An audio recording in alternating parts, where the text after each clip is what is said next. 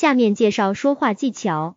归谬法，归谬法就是先假定对方的观点或推理方式是正确的，就是先不否定对方的观点，然后根据对方的观点或推理方式加以引申推论，得出荒谬可笑的不可信的结论，得出违背生活常识、违反已知真理、与实际情况不符、自相矛盾的结论。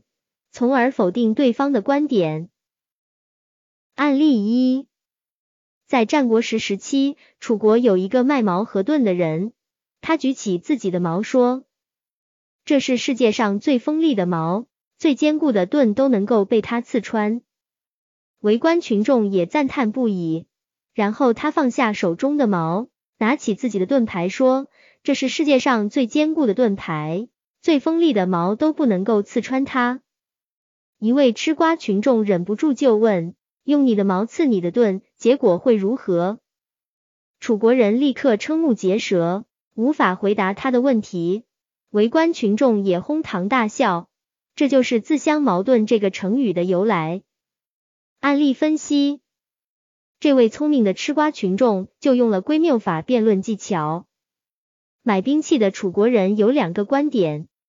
观点一。这是世界上最锋利的矛，无论什么盾都能够被它刺穿。观点二，这是世界上最坚固的盾牌，无论用什么矛都不能够刺穿它。吃瓜群众并没有先否定两个观点中的任何一个，而是从对方的观点出发，进行合理假设。如果用你的矛去刺你的盾，结果会如何？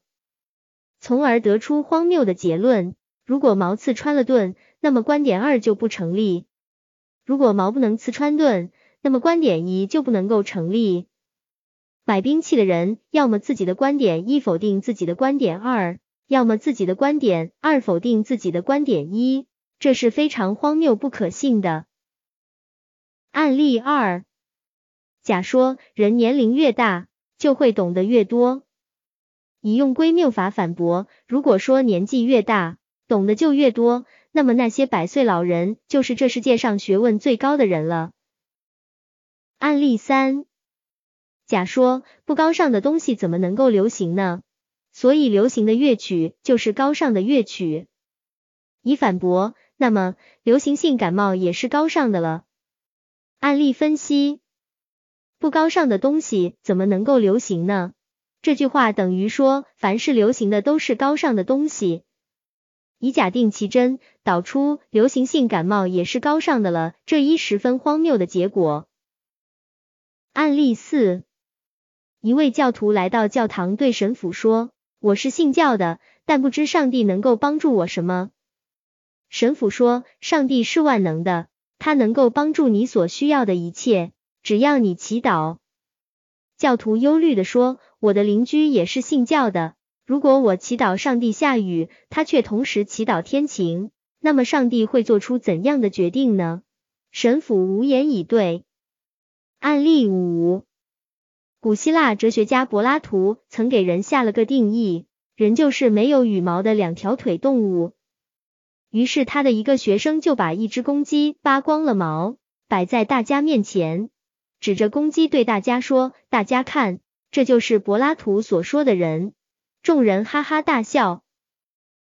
从上面案例可以看出，归谬法常用技巧就是一、合理假设出一种情况，然后按照对方的观点或推理方式，得出荒谬可笑的结论，如案例一、案例四；二、列举出一个真实存在的事物，然后按照对方的观点或推理方式，得出荒谬可笑的结论。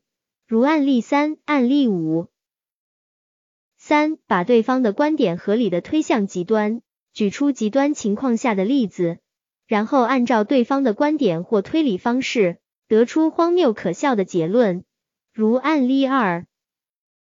以上就是本篇文章的全部内容，谢谢收听。